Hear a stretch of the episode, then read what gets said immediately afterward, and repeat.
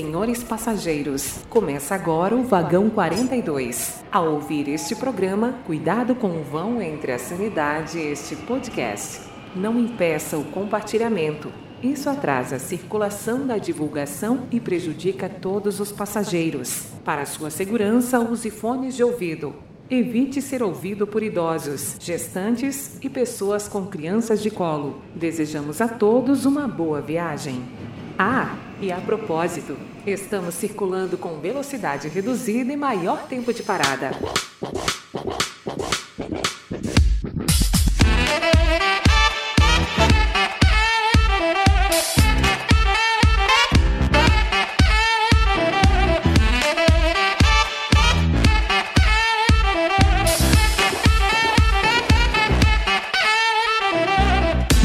Senhoras e senhores, está começando agora o Vagão 42. Eu sou o Doug Cardoso. Esse programa, mais uma vez, vamos falar sobre coisa boa, vamos falar sobre desgraça, que é o que a gente mais gosta de fazer. Aqui comigo, o senhor Flávio Barbosa. Olá, senhoras e senhores. E só gostaria de, dizer que eu me fudi porque eu não tava preparado pra falar agora.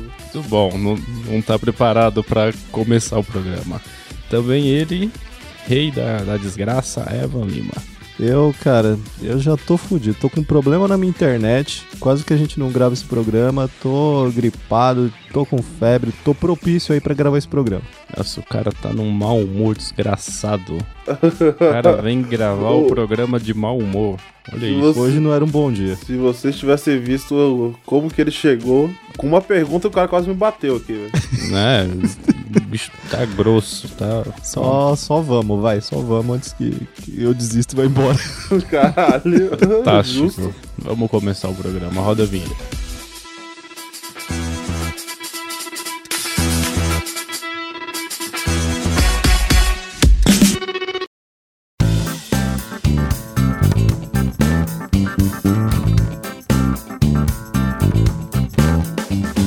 Vamos começar o programa agora. É, a gente vai falar hoje sobre desgraça, como sempre, mas dessa vez é sobre coisas ruins que aconteceram com a gente. Por isso, esse maravilhoso nome de episódio, Me Fudi. A gente vai contar das vezes, ou alguma das vezes que várias. deu ruim pra gente. Várias, várias vezes. É, a gente só se fode. A gente só se fode. Que, que...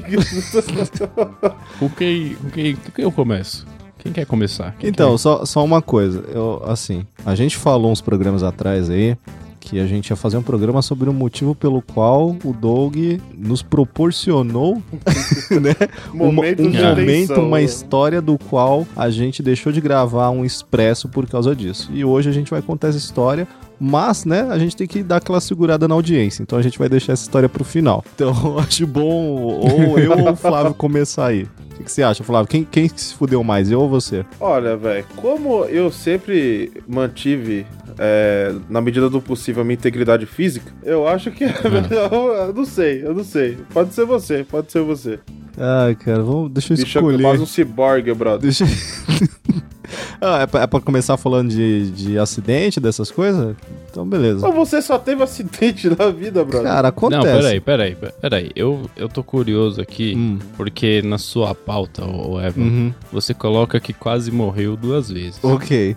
É, na verdade foram mais de duas, mas na pauta tem duas. Eu queria entender Hum. essa, essa questão dessas, dessa quase morte. Ok. Como é, como é que rolou isso aí? Conta pra gente. Então- Vamos começar por aí. As duas situações foram numa viagem.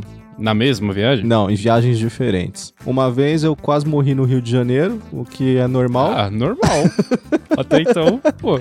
E outra vez eu quase morri em Campos do Jordão. Eu vou contar primeiro a do Rio de Janeiro. O É. que que acontece? Eu tava em viagem no Rio de Janeiro, tava com a minha ex-consagrada, Uhum. foi fazer um rolê, aquele, manja, turista babaca no Rio de Janeiro? Era a Ah, gente. sei. Ah, vamos sei. fazer aí o rolê turístico, vamos conhecer o Cristo, vamos conhecer o Pão de Açúcar e tal. E aí a gente resolveu, nesse maravilhoso dia, ir primeiro no Pão de Açúcar. A gente Maravilha. chegou na entrada do, do Morro da Urca, né, onde você compra o, o ticketzinho ali pra pegar o bondezinho. E logo ali na entrada um cara parou a gente e falou, ô amigo, peraí, vem cá. Não com esse sotaque, né, o cara veio, é meu irmão, qual é? Chega aí. E, pô, eu, puta merda, né? Caralho, o cara chegou gemendo. O cara chegou. Yeah, yeah, O cara, o cara era o dublador.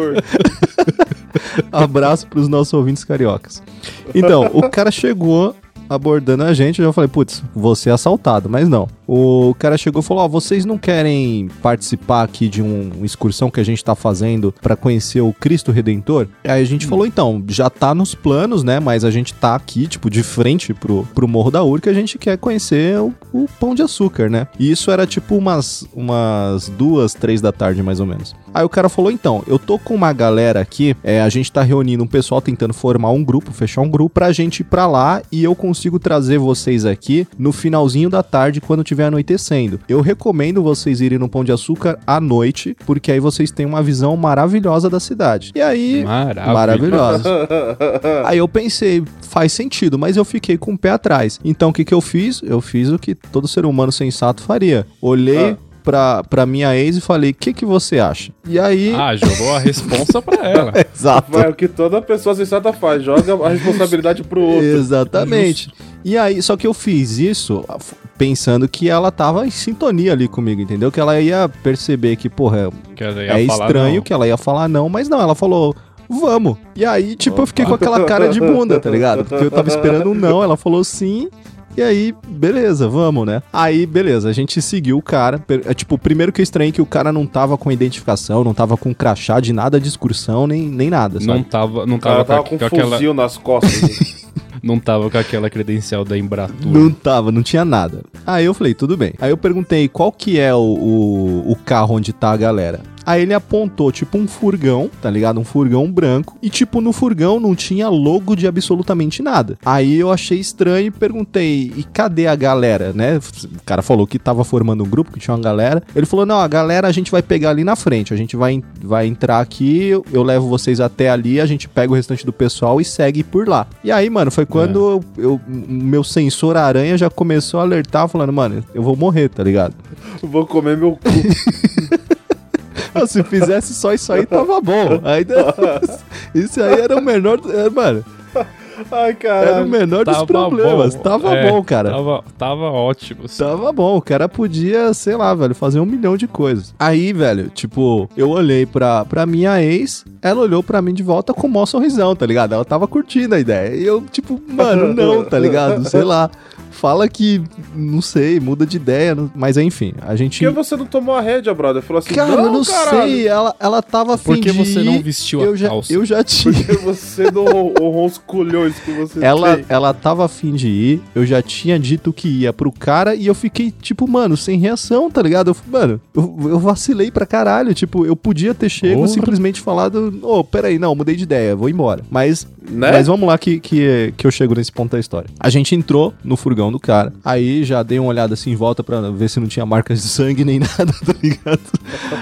aí a gente saiu de lá da, do Morro da Urca e a gente, mano, andou tipo pouca coisa, foi tipo uns 100 metros de onde a gente tava. Aí ele parou, tava um trânsito. E aí do nada, tipo, ele pegou o. O cara tinha um Nextel, tá ligado? Ele pegou o Nextel, Aham. bateu um rádio com alguém e aí ele falou: Ah, não, a gente vai por tal caminho, é um atalho que não sei o que. Eu falei, mano, tá piorando a história, tá ligado? E aí eu perguntei de novo, tá, onde exatamente tá o restante do grupo? Ah, não, tá ali na frente, espera só um minuto. E aí a gente tava parado no trânsito, é, ele saiu do furgão e foi lá na frente conversar com alguém. Aí, mano, nessa hora eu cheguei, cheguei pra minha ex e falei, então, você sabe que a gente vai, no mínimo, acordar numa banheira de gelo sem um rim, né? Vamos sair daqui agora, aproveitar que o assassino saiu fora e vamos, mano, pular fora. Aí ela, não, mas por quê? Eu falei, caralho, porque tá estranha essa história. O cara quer levar a gente por um caminho. O cara falou que era tipo, é, pelo meio de um mato, que uma parte o carro não ia, não ia conseguir ir mais, que a gente ia ter que pegar uma trilha a pé, tá ligado? Eu falei, mano, a gente vai estar no meio do mato com um estranho, a gente nem sabe se essas outras pessoas existem. E o cara falou: não, esse caminho vai ser mais perto, é melhor pra subir e tal, porque o outro caminho é muita gente. E aí, tipo, ela se ligou, tá ligado? Ela falou: não, realmente a história tá estranha, né? Vamos aproveitar e vamos sair agora que ele não tá aqui. Aí, mano, a gente abriu a porta do bagulho. Seria foda se a porta não abrisse, né? Se o cara tivesse Ia trancado a gente, ia ser foda. É, então. Mas a porta abriu, a gente saiu. Na hora que eu saí, o cara apareceu. Perguntou: onde vocês vão? Aí Aí, Você vai pra onde? Você vai pra onde? Mas aí eu já tava mais tranquilo, porque eu tinha saído, eu tava do lado de fora do furgão, ela também tava, e tinha outras pessoas em volta, tá ligado? A gente tava no meio de uma rua. Aí eu falei, não, então, amigo, é, a gente mudou de ideia, a gente quer fazer o tour aqui do, do Pão de Açúcar mesmo, fica pra outra oportunidade. Aí ele falou, ah, mas vocês vão estar aqui no Rio ainda? Aí a gente falou, vai, a gente só vai voltar na, é, no começo da semana que vem. Aí o cara, ah, então me passa o seu celular, me passa um número seu. Mano, o cara, tipo, era um psicopata, tá ligado? Me passa um número seu que eu quero ligar pra você pra marcar isso aí, então, pra depois. Aí, mano, eu passei qualquer número, torci pro cara não tentar ligar pro número, tá ligado? O cara não ligou, Hum. só anotou o número, aí a gente deu as costas pro cara e foi pro, pro Pão de Açúcar. Até hoje eu não sei, mano, se aquele cara realmente era de alguma excursão, mas tava tudo muito estranho. O cara não. Ah, então você não quase morreu. Ah, eu, porra, eu quase morri, eu podia ter, mano. Ah, eu quase, no máximo, quase que, que, que o Boga vai pra jogo. mas como você, mas como você Ah, mesmo como eu disse falei, aí, Esse, aí, esse aí era o mínimo que o cara podia fazer com a gente, velho. É o mínimo que eu esperava desse cara. Crianças, não entrem em uma van branca, porque não faz sentido você entrar numa van que não que tá com um fuzil nas costas. Não faz nenhum. Até hoje eu fico pensando, mano, eu realmente podia ter morrido ali, tá ligado? A, a gente aprende isso de pequeno, mas tá bom. É, pois é, eu, eu esqueci. É, né? Eu esqueci desse detalhe. Eu- a outra viagem, como eu falei, foi em Campos do Jordão. O que, que acontece? Aí eu já estava mas com... não tem como morrer em Campos do Jordão. Cara, só então. se você morrer de pobreza, porque é tudo caro. A morrer Pode de ser, fome, pode Campos do ser. Jordão. Foi, foi quase também. É. Mas eu tava no, em, em Campos do Jordão, eu tava com a, a minha consagrada atual. Nós estávamos lá à viagem novamente, curtindo férias e tudo mais. E aí a gente foi jantar num, num restaurante. Tipo, a gente tava hospedado em um hotel que ficava muito longe do centro de Capivari. Então a gente tinha que pegar táxi, né? Porque lá não, tinha Uber, a gente tinha que se locomover de táxi. Então a gente pediu pra recepção do hotel pedir um táxi. E o táxi pegou a gente lá de frente do hotel e a gente foi pra um restaurante que não era exatamente no centro de Capivari. Aí a gente jantou e tal. Isso acho que era umas 10 da noite, talvez, não me recordo exatamente. A gente jantou e aí quando a gente terminou, falou: beleza, né? Agora a gente vai embora. Aí eu fui ver o trajeto pelo Google e, tipo, eu sabia que o restaurante era um tanto quanto longe do, do hotel. Só que o Google tava mostrando um trajeto a pé que, mano, era perto, tá ligado? Dava pra ir a pé. Tipo, a gente falou: ah, mas ainda assim, vamos pedir o táxi, né? A gente pede pro restaurante aqui chamar um táxi. Aí o pessoal chamou o táxi e aí eles falaram: ó, vai demorar um pouco. Aí, tipo, ah, quanto tempo? Sei lá, tipo, uns 10 minutos. E aí o trajeto Aham. que a gente ia fazer a pé era basicamente isso. Tal, acho que era menos até, tá ligado? E aí a gente, eu olhei de novo o trajeto e tal. Aí perguntei pra minha mina: o que, que você acha? Você acha que dá pra gente ir? A gente pode ir tranquilo, andando e tal. Acho que, né? Mais uma vez, transferindo a responsabilidade. Mano, Joga- esse cara é um inconsequente, velho. Não, é um covarde, porque É ele um não assume a covarde. responsabilidade. Não, galera, é porque é tipo cara, assim. você não tem colhões. Flávio, Flávio, porque assim, eu iria de boa andando. Mas eu não sabia se ela teria ânimo pra andar tudo aquilo. Se ela falasse, não, eu prefiro esperar o táxi, a gente esperava. Cara, você ia de boa andando por um lugar que você nunca passou na vida. Cara, o GPS tava dando caminho, tava de boa. Ué, vai Ah, no do tá GPS, vai. Tá, aí, Continua. aí o que que acontece? Ela chegou e falou, não, dá pra gente ir, beleza. E aí, tipo, ah, se, eu, se eu não me engano, um dia antes, ou acho que no próprio dia que a gente chegou, tinha, tinha chovido um pouco, tá ligado? O local onde a gente tava era, tipo, mano, era uma rua normal, era toda asfaltada e tal, é, só que tinham lugares que não, é, não tinha asfalto, tá ligado? Então imagina, Uhum. choveu no dia anterior e, né, os lugares ali onde era só terra tinham uma certa lama, né? Já tinha secado um pouco, mas tava, tava aquela meleca ainda. E aí a gente saiu do restaurante e falou: Ah, cara, a gente não vai esperar o, o táxi, não. E aí, detalhe: tipo, eu não tinha o telefone do hotel em fácil acesso, tá? Isso, mano, faz alguns anos. E, tipo, mano, não era simplesmente pegar o celular ali, ativar a internet, até porque a região onde a gente tava ali mal tinha internet, tá ligado? Então, tipo, a gente. É, não tinha asfalto, né, brother? A gente simplesmente saiu do restaurante e foi andando. Cancelamos a porra do, do táxi lá, pediu pro restaurante cancelar e beleza, a gente seguiu o nosso trajeto. Aí, até então, cara, a gente tava indo pela ruazinha, tava tranquilo. Aí o Google lá mostrou, ah, vamos, tem que virar aqui à esquerda. A gente virou e aí chegou numa estrada, tipo, de terra, tá ligado? Aí eu pensei, mano, deve ser só esse trechinho, porque o mapa mostrava, tipo, segue a rua onde a gente tava, vira pra esquerda e segue reto a vida toda que você vai chegar de cara no hotel. Eu falei, caramba, que, que caminho rápido, né? Tipo, e aí a gente Uhum. começou nessa estrada de, de terra. Cara, a gente andou tal, conforme tava o Maps ali, tudo certinho, a- as coisas foram ficando mais estranhas. O lugar onde a gente tava, mano, começou a surgir um matagal, tipo, em volta dessa estrada de, de terra, tá ligado? Não tinha mais civilização. E a gente já tinha andado, tipo, metade do caminho. E eu pensando, mano, tipo, não é possível, tá ligado? Que o hotel esteja logo ali na frente. Mas eu olhava no mapa e tava. A gente continua andando, continua andando. Subimos um pedacinho que era, mano, era uma ladeirinha, tá ligado? A gente subiu uma ladeira de barro, velho. A gente subiu. E eu pensando, mano, acho que eu cometi um pequeno erro, tá ligado? acho que a gente devia ter esperado.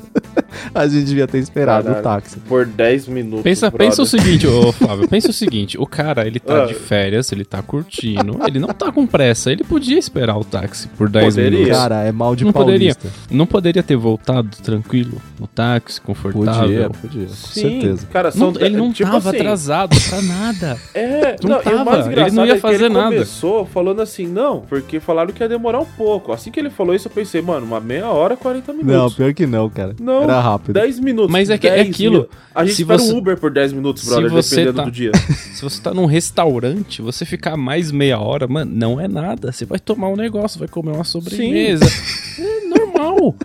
O Mas cara não. não. quis esperar 10, 10 minutos. Tem que se embrenhar no meio da mata, né, filho da puta? Não, vai, conta aí pra gente o que, que é que deu. Então, ô- chegou, chegou no ponto onde a gente tava, tipo, a menos de 5 minutos do hotel, segundo o Google Maps. Eu olhava pro Menos Maps, era uma linha reta, andando 5 minutos, e hotel. Olhava Uhum. pra minha frente, era um breu total, porque onde a gente tava não tinha mais poste, não tinha energia. Ah, legal. E na Legal. nossa frente, onde deveria ter uma estrada reta, uma- ainda que seja de terra, era só mato. Não a, a estrada acabava e começava um matagal. Aí nessa Legal. hora eu parei, a- eu e ela paramos, olhamos assim um pro outro e falamos então. E pensou, vamos se engrenhar nesse matagal aí Não, e vamos embora. Aí a Você gente tá com falou, seu canivete aí? a, a gente falou, vamos voltar, porque cara, não dava pra enxergar um palmo à nossa frente e tipo no matagal, eu juro até hoje, velho, que na hora que eu olhei assim pro meio do mato, eu vi dois olhos vermelhos me observando, tá ligado? Claro, Caralho, brother. claro. Que eu falei, então, acho melhor a gente voltar. E tipo, tava, era de noite, velho, então aquela ventania noturna balançando todos os matos ali, velho, podia ter uma pessoa ali, podia ter qualquer coisa ali, tá ligado? Ah, podia ter o demônio. Podia ter o demônio, eu É. acho que o- os olhos Sim. vermelhos que eu vi foram do demônio, inclusive, mas... É, você imagina o demônio só esperando ele entrar no mato pra pegar. Aí, como ele não entrou, o demônio ficou, poxa, não foi hoje. Foi quase. Putz. E aí, velho, a gente voltou. A gente voltou até o, o pedaço onde tinha tinha asfalto, tá ligado? Aí, mano, foi tipo Aham. quase 10 minutos pra voltar também, porque, como eu, eu falei no início, a gente subiu uma ladeirinha e agora a gente tinha que descer essa ladeirinha de barro, escorregando. Legal. A gente conseguiu descer, chegamos na estrada, correu tudo bem até ali, a gente não morreu, eu pensei que a gente ia morrer. E aí, tipo, mano, a gente tava longe do restaurante e o restaurante, assim, relativamente longe, né? Mas o restaurante já tinha fechado, porque quando a gente saiu de lá, o restaurante já tava fechando. E aí a gente falou, tá, é, se a gente for fazer o trajeto normal até o, o hotel, é, a gente vai demorar pra caralho, a gente vai ter que andar muito. E o táxi foi cancelado, então não tem nenhum táxi vindo aqui pela, pela estrada. E, velho, tava deserta a rua, não tinha mais ninguém, tá ligado? Maravilhoso. Porque ninguém anda no meio do barro, né? Não, a gente já tava no asfalto, cara. A gente tava na rua do restaurante. Mas, tipo, não tinha ninguém, mano. Não tinha sinal de vida lá. É, tipo, é um, um lugar que, velho, anoiteceu. Se você não tiver ali no, exatamente no centro da cidade, que é um, é um círculo minúsculo, não tem mais vida, tá ligado? Tipo, tudo Exatamente. parado. Pessoas morrem. As pessoas morrem. E a As gente quase morreu. somem. Aí, velho, tipo, é, por sorte ela tinha o telefone do hotel. A gente conseguiu sinal pra ligar pra porra do hotel. A gente conseguiu pedir pro hotel pedir um, um táxi e dar mais ou menos a localização de onde a gente tava. E aí a gente esperou no meio da rua deserta até que o táxi chegou até a gente. E aí a gente entrou no táxi e voltou pro hotel. Muito bem. Muito. bem. Olha, minha, muito bem. minha, minha conclusão disso tudo: nunca confiem no, no GPS do, do Google se você for a pé. Que ele pode Não, te nunca, tem enfiar que, em- nunca pode confiar em você.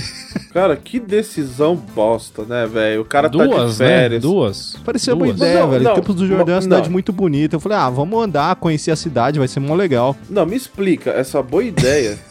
de umas 11 horas da noite, 10 e pouco, 11 Cara, da noite. conhecer a cidade, velho. Vamos andar e conhecer a cidade. Mas só O- tinha mato, filho da puta. Eu não sabia que por onde o GPS indicar era só mato, velho. Eu achei que era, tipo, civilização, Caralho, tá ligado? Puta que pariu, mano. Quase teve alma sugada. Quase. Meu Deus, mano. Meu É, Deus. mas, mas essas histórias ainda foram de boa, porque foram histórias que eu quase, quase me fudi. Não cheguei a me fuder. Ah, tem, tem alguma que você morreu? Não, É, é tem, tem, tem, sim. tem uma, tem uma. Mas é isso, enfim, eu, eu tenho, cara, Não, em viagem essas fantástico. histórias é foda. me lembra de não viajar com você. Tá bom, vou lembrar, vou lembrar.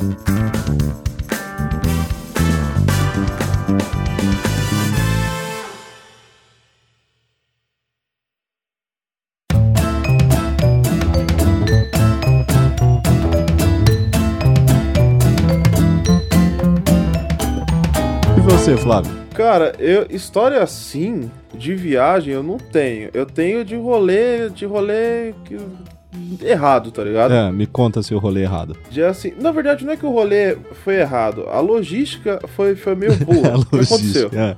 É, eu já, já com a minha digníssima, né? Aham. É, a minha cunhada falou: Ah, vamos lá no, no Siga La Vaca, tal, não sei o quê. Vai Grande ter uns Sigalavaca. amigos. Sim, vai ter uns amigos do trabalho, vamos lá. E a gente foi. Né? A gente pegou, foi. Só que na hora de voltar, já era tipo, mano, quase meia-noite, tá ligado? Hum. Então, só deu pra gente pegar um metrô. Ok. Não, de, de- de onde até deu- onde? Você tava ali na Santa deu pra Cecília. pegar. Deu para pegar o metrô Hum, da linha vermelha e, de- e deu pra pegar o trem. Aí a gente desceu em Pinheiros, né? Beleza. A gente viria sentido, sentido Zona Sul. beleza. Só que chegou lá, não tinha mais. Não tinha mais transporte. Tava tudo fechado. É, a estação então tava que fechada, já não tinha mais ônibus circulando, ou quase não tinha. Não, ônibus quase não tinha. Os que tinham era um que ia só até Santo Amaro. Né? Ok. Uhum. E aí, o que aconteceu? É, conversando com a minha digníssima, ela falou: não, vamos pegar esse ônibus aí e tal. E a gente vai até Santo Amaro. E lá Você- de Santo Amaro a gente, a gente, né, vê o que, que faz. transferiu a responsabilidade pra ela também. Foi isso. Não. Ela falou, eu falei, vou ouvir, né? Ah, Com É certeza. Ok. a é mesma muito- coisa, falou de mim, mas tá cometendo o mesmo vai, erro. Vai- é, então, vai ser muito mais sensata que eu. Aham. Vamos. Eu pensei a mesma coisa. Pe- Peguei, peguei aquele busão, cheguei em Santo Amaro, terminal Santo Amaro. Beleza. Pra quem conhece, pra quem é de São Paulo, conhece Santo Amaro, já sabe que ali é a bosta. Uhum. Aí beleza. Aí o que aconteceu? Chegou lá, pra ela tinha ônibus. Tinha um ônibus que passava perto da casa dela, ainda tinha. ok. Só que pra minha, não tinha. Cara, é problema resolvido, vai pra casa dela. Mas eu tinha que trabalhar no dia seguinte, isso era uma quarta-feira. Ué, vai E- trabalhar na casa é, dela, não ia tem como. não. então, não, não tinha, não tinha uma roupa, não tinha como tomar um banho, não tinha. Assim, não tem chuveiro tinha. da casa dela. Não, tinha como É, tomar um você banho, Você tava mas eu nu, iria você com a foi, mesma você roupa. foi pelado Vai pro com a mesma roupa, velho. Não, eu, eu não queria ir com a mesma roupa, né? Porra, eu não gosto de repetir a roupa na mesma semana, velho. É porque Eu não gosto. Ele apresenta, ficar... ele apresenta o fedendo, noticiário. velho. Pra Ele apresenta o noticiário da manhã. É, ele trabalha no Bom Dia Brasil. Ele não. Você ouviu o, o Doug que ele falou? Ele não gosta de repetir a- a- as vestimentas dele, ele não gosta de repetir o É, figurino, não. entendeu? Usou uma É, vez e então. joga fora. É, ele queima a Não, roupa. Não, seus animais. Eu tô falando que, tipo assim, eu não gosto, velho. Eu fico incomodado, não gosto. Você não usa uniforme, então. Eu não, não uso o quê? Uniforme. Não, eu uso seu filho da puta. Eu tô falando que, tipo assim, aquela roupa já, eu já ia ter usado. Podia tá, ficar com mau cheiro. Eu não queria. Cara, eu- Queria era uma situação de Vem emergência, pra velho. casa. Não, cara. Eu não pensei. Eu vou, eu vou, eu vou te dizer por que eu não pensei. Flávio, porque, Flávio, assim. Pera, a gente conhece um cara que numa situação de emergência ele consegue usar a mesma cueca por oito dias seguidos. Nossa, verdade, que é verdade, a gente brother, conhece esse cara. Que nojo. Que A nojo. gente conhece, velho. É, tipo, ele usa normal, aí ele usa do avesso, ele usa do avesso pra trás e depois usa pra trás normal. Cada uma Nossa, dessas posições mano. ele repete dois dias. Nossa, mas que nojo do caralho, velho. Que nojo, aquele bagulho deve. Mano, ele tira a cueca, tá- deve ter parafina na porra da cueca, velho. Não, aí, mas tipo assim, porque pra mim a solução era muito simples. É só eu pegar um Uber e eu vou pra casa. Né? Ok. Ah, então. Aí, porra, resolvido. Resolvido. É resolvido. Só que aí é que tá. A gente desceu dentro do terminal. Uhum. Aí eu falei. Terminal Santo Amaro? É. Você tá louco? Por que você Aí não eu pediu Uber assim- já de Pinheiros? Porque é mão de vaca. Porque, Evan, eu não estava raciocinando. Tava bêbado. D- Não sei, mano. Sabe quando dá ataque de demência? Tipo, ir pro meio do mato de uma cidade que você não conhece? Eu sei, É, dá eu ataque sei. de demência. Eu sei. Aí eu falei, porra, vou sair do terminal pra poder chamar o Uber. Afinal de contas, o Uber não vai entrar no terminal, Uhum. né? Ué, dependendo do terminal, tem espaço sim pro, pro Cara, carro parar. Enfim, eu não cara, conheço o terminal Santa terminal Amaro, mas, mas Não vai. queira. Beleza. Não queira. Eu cometi o erro e eu saí. Só que eu saí numa parte que fica ali que já sai no Largo 13. Pra quem é da região, conhece o Largo 13, eu não sabia como é que era o Largo 13 esse horário. Eu saí. Ah. A coisa muda, brother. Coisa Mano, é o submundo, irmão. Eu saí e eu fui pra uma rua mais próxima, né? Porque eu falei, pô, o cara tem que, né, conseguir chegar aqui o mais rápido possível. Beleza. Eu fui numa rua paralela, eu fiquei, tipo assim, meio que pra avenida que dá ali pro terminal. E tem uma ruazinha também que vem ali do de dentro do Largo 13. Sei. Irmão, onde eu parei, primeiro já tinha um cara na, deitado na frente do bar, louco. E não era um mendigo, aí é que tá. O cara Mas tava simplesmente deitado. tava lá, louco. Não sei o que aconteceu. Deitado? Era só- Cara, Deitado, era só um dormindo. corpo jogado. É, eu não fui checar a respiração, né? E aí Ah, chamei tá. a porra do Uber. Beleza. O Uber dava dando uns 15 minutos, brother. Ok. Aí. eu boa. nunca fiquei com o cu na mão do jeito que eu fiquei nesse dia, brother. Por 15 minutos. 15 minutos. Que agonia da porra, mano. É. O que, que você viu de, de tão assim? É? Calma. Aí beleza. Aí tô lá e eu ficava olhando pra um lado, de um lado pro outro, né? Falei, mano, vão acabar comigo aqui, brother. Quem vai acabar com você, brother? O que, que você tava vendo? O cara tava paranoico, tava vendo coisas já, tá ligado? Aí, velho, o que aconteceu? Aí eu tô lá, pá. Aí quando eu penso que não, brother, passou um traveco. eu falei, agora foi que deu a porra. Cara, você tava com medo dele, dele te enrabar? Como, como é que era? mano, não era um, um, um- um traveco convencional, brother. Como assim, pera? Era um Não, traveco. espera, Era um espera, traveco. Flávio. Mano, Não, era um não, não, traveco. não, não, não, não, não, não, calma, calma, va- vamos Não por era. partes. Vamos. Me, me descreve, me descreve o que você conhece por um traveco convencional. Um traveco convencional é aquele que, tipo Aham. assim, pelo menos ele tenta deixar pelo menos o rosto parecido com o de uma mulher. Pelo menos parecido. o que que aconteceu, brother? Caralho, esse dia foi foda. esse dia foi foda.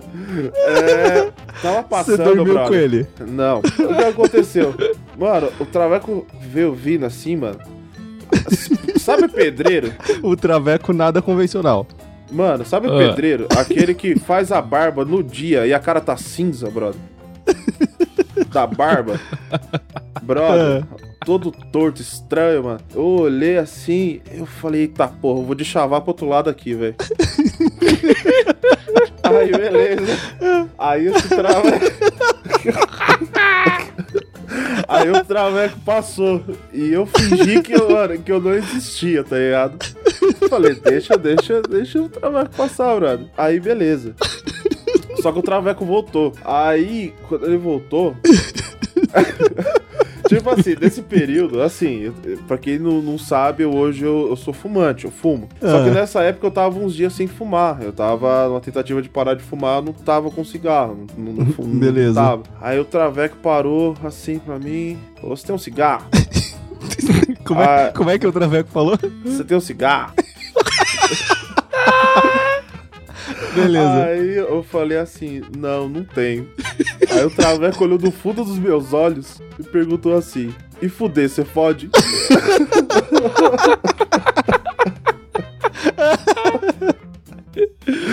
Aí eu falei, não fodo não.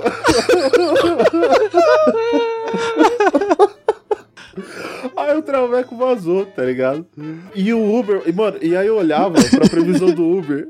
Sete minutos ainda eu falava, meu senhor, que, que Tá ligado caralho. quando você olha o, o aplicativo do Uber e o carro tá parado no mesmo lugar? Tem uns carro 10 tá dando minutos. zerinho na rua, Mano, girando. e eu desesperado, velho. Mas, mas, tipo assim, não veio mais nenhum traveco, não veio mais nada. É, aí chegou o Uber, mano. Quando esse Uber chegou, velho, faltei entrar pela janela, brother. O cara nem parou o carro. Mano, ele, eu, o Uber chegou, já entrei. Falei, mano, vambora, brother. Segue. E aí, Toca, mano. toca, toca. batendo na, na lateral do carro, tá ligado?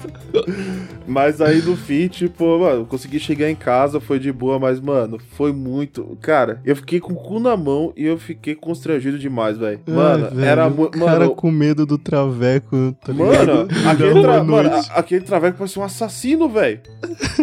Podia ser, podia ser. Poderia. E aliás, poderia ser. Se você tivesse topado fuder com ele, talvez você hoje não estaria aqui. Então, né, brother? Ele te deu a escolha, ele te perguntou. É, aí eu falei que foda não. Aí. e aí foi, Foda mano, não. nesse dia, mano, nesse dia, velho, foi foda, mano. Aí eu cheguei em casa, falei, nossa, nem acredito, velho. Aí depois eu comentei com a, com a minha digníssima e ela só rachou o bico, né? Óbvio, né? Ai, Só caralho. Falou assim, ah, então você tá falando com os travecos lá do Argo 13. Eu falei, ah, mano, cala a boca, mano. Essas suas ideias do caralho aí, mano. É, muito, bom, muito mano, bom, velho. Você podia- bom. já pensou que você podia ter ido pra casa da sua mina e ter evitado isso? Eu pensei depois, né, brother? Mas depois é depois, né? Então tá bom. Já pensou que você poderia ter pego um Uber direto do bar até em casa? Já pensou que você podia ter pego o traveco? Caralho, mano. Cara, cara, sério. Não, na moral, mano. É, é um bagulho assim, não. Teu, galera, nada contra ninguém, tá ligado? Mas, mano, esse maluco, brother. Maluco, asque- mano, é daquele que, que, mano, dá pra fazer figuração em, em filme de cowboy, tá ligado? Aquele maluco que vai cuspir no chão. mano, você não tá ligado, brother. Que bagulho estranho da porra, velho. É, aí, eu desco- aí eu descobri que o Largo 13 é um submundo à noite, velho. E eu não sabia, eu eu não sabia mesmo. Entendi. E eu descobri da pior forma, né? E agora você frequenta lá. Dá. Seu cu, né? Você é louco, mano. Próxima estação. Flávio, fala das suas histórias de escola aí.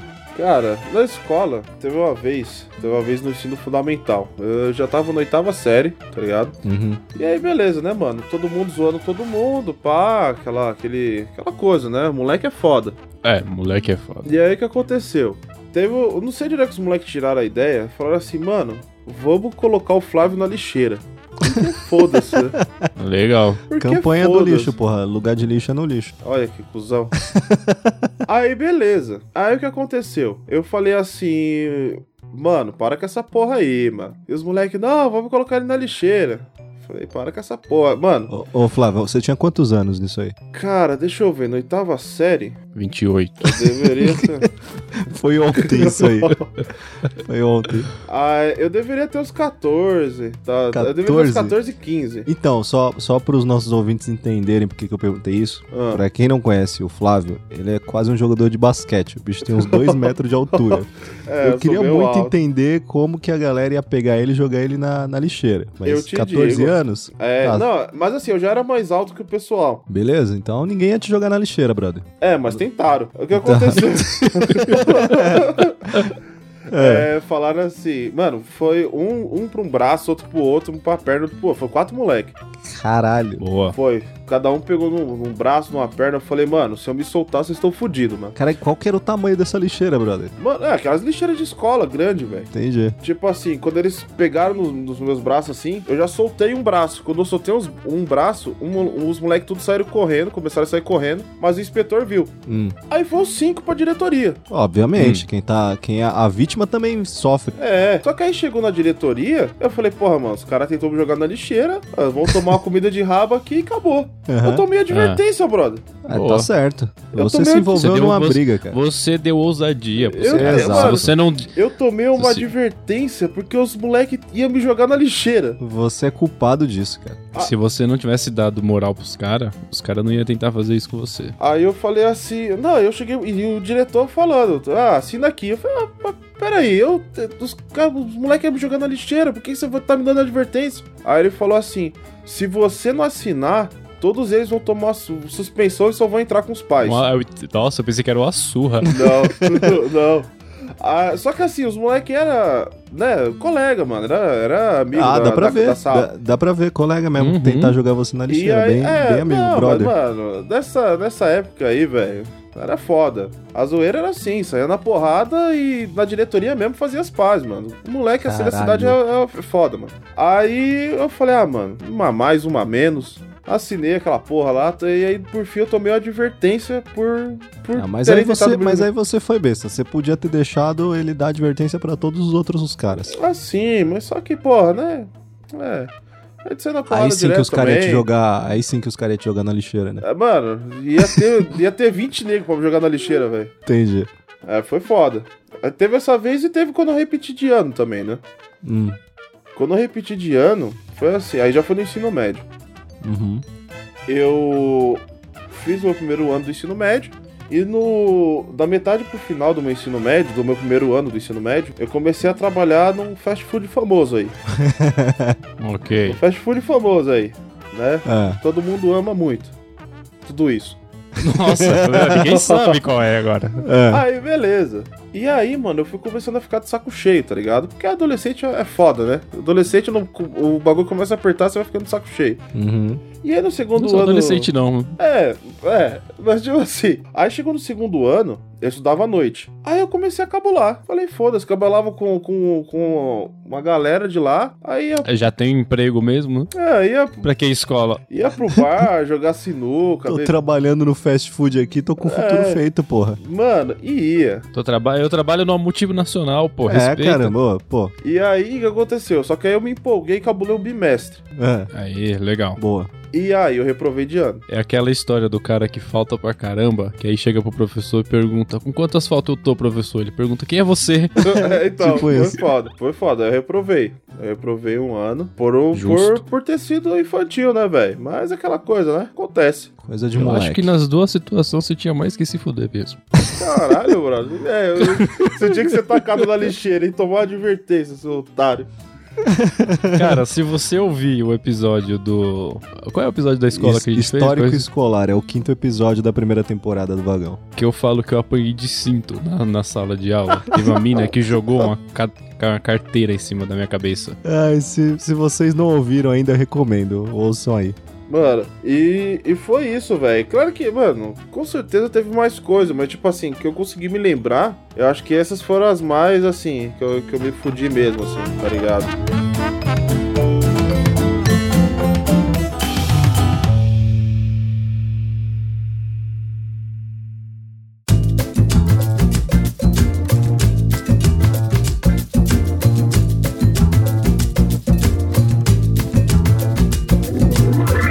Flávio? Você falou que trabalhou na, nessa famosa rede de fast food aí, a Ah. que todo mundo ama muito tudo isso. Como que, como que era Todo lá? mundo não, eu não gosto. Ah, velho. Vou te falar que. Assim, por um lado, Hum, você. Porque Conta assim, uns podres pra gente. eu trabalhei lá, assim. O que eu ia falar que por um lado é bom é porque, assim, cara, eu entrei lá adolescente, como, velho. Todo mundo, eu acho que entra lá e é assim. E, mano, serve pra vida dar um tapa na sua cara e falar, mano, você cala essa sua boca, seu pirralho. Que a vida não é assim. ok. Nossa, mas pera, como assim? O que acontecia? Você apanhava no trabalho? Não, Flá- cara. Flávio, quanto, quanto que você recebia lá? Eu recebia. Isso era 2009 pra 2010, tá? Ok, É. tem 10 anos aí. É, recebi uns 237 reais. É, realmente o negócio dava um tapa na sua cara. Tipo assim, olha, olha como, como adolescente é bicho burro, mano. Tem que, tem que se fuder, entendeu? Hum. É, se, se você é um ouvinte, você é adolescente, você tem que se fuder. O que acontece? Antes disso, porque esse foi o meu primeiro trabalho em com carteira registrada. Antes disso, eu trabalhei numa, numa bombonierezinha, num- numa doceria de uns chineses lá, na, lá em Moema. Uhum. Só que Você, lá. você já contou, é, inclusive, que você trabalhou nessa bomboniere. É, só que lá eu ganhava 500 pila. Ok, Eu saí de lá pra ir trabalhar no. ok. Que eu acabei de falar o nome, a foda. Ah, a gente censura, a gente censura. Pra ganhar 237 pila. Eu lembro disso porque tava na, car- tava na carteira lá. Eu lembro quando, quando via no, no Lerite. Uhum. E aí eu fiquei pensando, pô, eu sou muito burro, né, mano? Eu sou muito imbecil. Como é que eu, como é que eu faço um negócio desse? Mas assim, velho, lá é foda. Lá lá você faz de tudo, mano. Lá você limpa chão. Qual eram as suas atribuições? Você passa por todas as áreas, velho. Então, tipo assim, velho, precisou É, limpar você, chão. você lá é meio que um faz tudo, velho. Você tem que Sim. passar por tudo, de fato. Lá é tipo assim, quando você entra, você meio que tem uma, uma primeira área em específico. Eu comecei como apoio, que é aquele, aquele pessoal que monta bandeja, né? Na época que eu trabalhava era, era um pra cada caixa. Mas tipo É. assim, depois, velho, você vai aprendendo a fazer tudo. Limpar chão, limpar banheiro. Brother, é, o seguinte, teve, teve uma vez, acho que foi a, foi a situação mais confortável que eu tive velho, na minha vida. Eu tive. que- é- Era assim, era uma loja ali em Santa Amaro, também tudo de ruim que acontece em Santa Amaro, já prestou atenção? É, eu. E era, e era justamente no Largo 13, caralho. É foda. Você encontrou um traveco lá. Não, não, já teve pessoa lá que encontrou um torando o outro do banheiro, mas aí é outra história. Muito bom, hein? É, mas tipo assim, teve uma vez, tipo assim, o lixo lá era o seguinte, a gente tinha que jogar o lixo, era como se fosse um tobogã. A gente jogava o lixo e ele ia pra um lixão, né, que ficava na parte de trás do restaurante. Eu imaginei a galera tentando jogar o Flávio nesse tobogã. Brother. Só que de vez em quando, pela quantidade de, de lixo produzido, é isso meio que ficava congestionado. Alguém tinha que ir lá, tirar os sacos de lixo, é, pra que as, né, continuasse jogando. O, o tobogã Aham. entupia de lixo, é isso? É, entupia. Porque assim, você não jogava o lixo lá, você jogava os sacos de lixo. Sim. Então, é, mas muitas vezes a quantidade, cara, esses restaurantes, vocês ficariam surpresos com a quantidade de lixo que, que é capaz de se produzir. Hum. E aí, quem foi? Quem foi o escolhido? Eu, Você, né? obviamente. Mandaram você ir lá tirar Sim, o saco do Mandaram buraco. mais besta. Mano, cara, é, foi uma das situações mais repugnantes, assim, que eu já passei, velho. Porque, cara, Uma pergunta, como que desentupia esse, esse, esse Você tobogã? pulava no tobogã e empurrava o lixo, ué. cara, você ia pra parte de baixo desse, dessa espécie de tobogã e você É. ia, ia puxando os sacos de lixo. Assim, Caralho. mesmo. Cara, então imagina você. Mano, é realmente é um cercado só com saco de lixo. Há muito saco de lixo. Hum. Cara, barata. é, mano, tudo, tá ligado? Desse, desse lixão, tá ligado? Por 200 pila. Por 200 pila, cara. Cara, que nojo, cara. Nunca fiquei tão enojado assim na minha vida, velho. Então eu, eu fui lá e eu tive que fazer. Não tem esse bagulho, ah, não vou. Mano, você vai fazer. E você ficou quanto tempo lá, Flávio? Eu fiquei 11 meses. Eu fiquei 11 Caralho. meses. Quando, quando. Porque assim, eu fui treinar nessa unidade. Porque eu ia pra uma inauguração que ia ter, né? Eu ia trabalhar mesmo. A minha unidade ia ser no centro empresarial da João Dias. Uhum. Quando foi inaugurar aquela unidade, é, a gente iria pra lá. Então Uhum. eu treinei um mês e pouco ali no Largo 13. E depois eu fui pra. Eu ainda passei pela João Dias, uns dois dias, e depois fui pro centro empresarial. Mas, cara, é, é isso, velho. Limpar banheiro, é, tirar bandeja, tirar lixo, é, lançar venda, fazer lanche. Velho, você faz, você aprende realmente todas as funções. E você se fode. Tipo, a abertura de café da manhã, velho, o gerente chegava no meio da cozinha e falava, vocês estão querendo me fuder? Mano, Caralho. bem Boa. errado o seu ouvido, Era, o- mano. era o Jacan. Mano. lá você. Então, tipo assim, mas por um lado, você aprende a ter muita disciplina, velho. Pra trabalho, pra esse tipo de coisa. É, porque você tava no exército mesmo. Mano, era tipo isso, velho. E tal, mas, mano, mas me fudi muito, me fudi muito. Eram uns bagulho, velho, absurdo. Absurdo. Uma vez entrou um rato na porra da cozinha, velho. Pessoas tentando expulsar disfarçadamente pra que o cara não visse. Como que alguém tenta expulsar um rato disfarçadamente? Velho, leva, Tipo, leva o maluco é tipo assim, pro salão. É tipo, E, velho, tipo, você chega no rato e tipo, ô, sai fora aqui um pouquinho. Tá ligado? Depois A a pessoa gente- que fala, tipo, com a boca fechada, mano, sai daqui, mano. Mano, sai, caralho. mano, foi foda, mano. Era uns bagulho Muito bom. louco. Era uns bagulho louco. Mas enfim, foi, foi uma época foda, viu?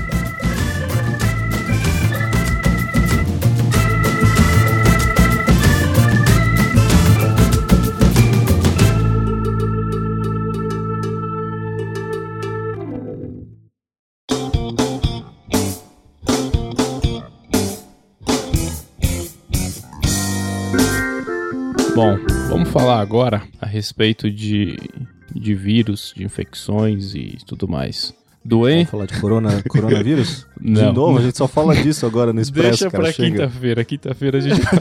Sexta, sexta-feira. É verdade, sexta-feira. Vamos lá. Uh, vamos falar agora de doença e acidentes. Porque todo mundo já se fudeu com doença igual acidente, não é possível. Opa, opa. Eu, por exemplo, eu já me fudi muito. Desde quando eu era pequeno que eu tinha bronquite asmática. Quase morri várias vezes, fiquei internado um tempo. Ah, isso aí eu também, hein? Você, você teve bronquite também, ou, ou Eva? Não, não, eu não. Sabe, sabe o que, que eu tinha quando eu era criança, cara? Eu tinha reumatismo no sangue. Ou seja, eu inteiro era fudido. Legal, muito bom, muito bom. Ah, não mudou muito, né? De lá pra cá. eu já nasci me fudendo, velho. Também, também foi assim. Mas assim, hoje em dia, eu ainda tenho uma, uma doença grave grave. a doença grave é foda. É, você vai falar do, do problema bucal que você tem? Eu acho, Pode crer, né? Eu acho, Você vai falar dessa aberração aí? Eu acho que não tem necessidade de falar disso aqui no programa. Caralho. A galera agora ficou curiosa, hein? O que será que aberração é essa que o Doug tem o na cara boca? É um mutante, Opa. brother. Aberração. eu já fui pesquisar isso aí é muito normal. Meu dentista falou que é normal. É, eu nunca conheci ninguém que tivesse isso aí, mas beleza. Eu também não, mas vamos lá. O que eu vou falar é a respeito de cálculo renal. Opa. Cara, bom, hein? Se tem um, um bagulho que eu nunca achei que eu devia me preocupar, mas eu precisava muito, e agora já era, é a respeito de tomar água todo dia. Olha aí, você não usava aqueles app pra te sinalizar de tomar água, né? Não, mano, tipo, tomava água quando tinha sede, tá ligado? Enquanto eu não tinha sede, eu falava, ah, tem água no corpo, relaxa. Boa, o cara era um camelo. É. Passava dias sem tomar água, e aí tomando refrigerante, tomando café, tomando. comendo coisa salgada pra caramba, aquele torresminho, aquela. Só coisa boa. Só, mano, só maravilha. Aí um belo dia eu tava. Eu não morava aqui em São Paulo, morava lá em Aracaju quando eu era casado. E eu tava de moto fui buscar minha ex no trabalho e a gente tava indo para casa. No meio do caminho eu comecei a sentir umas pontadas assim. Aí eu falei, nossa, tô com gases. é a primeira coisa que se pensa, né, cara? É, tô com gases, que estranho. Aí, mano, o bagulho. E deixou, e deixou quieto. Eu falei, né? ah, daqui a pouco, a hora que eu descer da moto, eu dou uma caminhada, passa. Uhum. E aí, mano, continuamos lá, mano, pontada atrás de pontada, e pontada, e pontada, e pontada. Eu, mano do céu, que que é isso? Que que é isso? Que é isso? Chegou uma hora que eu tive que parar a moto, porque senão eu ia cair mano, no meio da, da estrada. Paramos a moto, mano, eu desci, fiquei em pé, dei uma respirada e, nossa, mano. Peidava, peidava e nada. nada, nada, nada resolvia. Deu uma aliviada. Subimos na moto de novo, fomos pra casa. Chegou em hum. casa, mano, falei, ó, vou deitar um pouco aqui porque eu não tô muito bem e tal, tô meio zoado. Ah, não, beleza, deita lá, eu vou fazer a janta aqui e depois eu te chamo. Aí, mano, deitei e nada, velho. Virava de um lado, virava do outro e a dor não passava e ia aumentando, aumentando, aumentando. Chegou a hora que eu fiquei branco, mano, de dor. Parecia que alguém tinha enfiado uma faca no meu rim e tava torcendo a faca. Caralho. Mano, é um bagulho muito, muito, muito, muito doloroso, velho. Eu não recomendo pra ninguém. Fomos pro hospital, mano. Eu indo no, no, no Uber, mano, quase chorando de dor. E, tipo, pra alguém começar a chorar de dor, sem ninguém ter feito nada com a pessoa, porque o bagulho é muito forte. A hora que cheguei no hospital, o médico olhou pra mim e falou: Nossa, por que, que você tá branco? Eu falei: Eu tô com dor. Tá doendo. Aí ele foi, me deu um remédio lá na veia. Que aí eu fui ficando, mano, mole, mole, mole, mole. Parecia que tinha me drogado. É porque ele te drogou mesmo. Talvez, hein? Pode ser. Aí, mano, a dor foi passando, foi passando. Aí deu aquela aliviada. Beleza. Mano, tomei o remédio e tal. Ele falou: Ó, oh, vou precisar que você faça um ultrassom aí pra ver o que é que pode ter sido. Eu falei: Não, pode deixar, vou fazer. Vai que é uma criança, né? Vai que era dor de parto. Deve ser. Beleza. Mano, passou. Eu não fiz o, o bagulho que era pra fazer. Boa. E aí, mano, dois anos depois, dois anos, cara, dois anos depois, eu já tava morando aqui em São Paulo de novo, tava em casa de boa, sei que, mano, começou a dor de novo, começou e começou e começou. Eu já pensei, putz, vou ter que ir pro hospital, porque da última vez foi só no hospital que a dor passou e tal. Fui pro hospital, aí chegou lá, mano, o médico medicou de novo. Pá, eu falei, ó, já tive essa dor antes, é muito estranho, sei lá o que. Aí ele falou, tá, você vai precisar fazer uma tomografia. Aí eu falei, caramba, Fudeu, né? Já pensa, fudeu. será que é um tumor? a tomografia. É, É a primeira claro. coisa que pensa. Aí, mano, fiz lá a tomografia e tal, esperei, mano, umas três horas pra sair o resultado. Mas aí eu já tava sem dor, aí o médico chamou, falou, ó, essa aqui é a sua tomografia, você tá com quatro pedras de um lado e cinco do outro. Olha que delícia. Aí eu falei, ué, que estranho. Aí ele falou, você toma água com frequência? Eu falei, ah, tomo, normal, Como normal. tomo, normal. Aí ele, é, então, vai passar a tomar mais agora. Se você toma dois litros por dia, é pouco, tem que ser três. Depois desse dia, o médico viu lá a tomografia e falou, ah, não precisa fazer cirurgia porque todos eles vão sair. Eu falei, ah, não, beleza, que sim. maravilha. E- Esse é o problema, né? Porque você não falou, então. Na hora, na hora eu não pensei isso. Na hora Vai pensei, sair por onde? Eu vou cuspir? Eu vou cuspir Mano, o sou eu bagulho? falo, me opera, me opera, doutor, me opera. eu tava medicado. Eu só falei, ah, tá bom, vai sair, tá tranquilo. Caralho, Nossa, mano. velho. E teve um dia que saiu. Um dos nove. Mano, eu fui.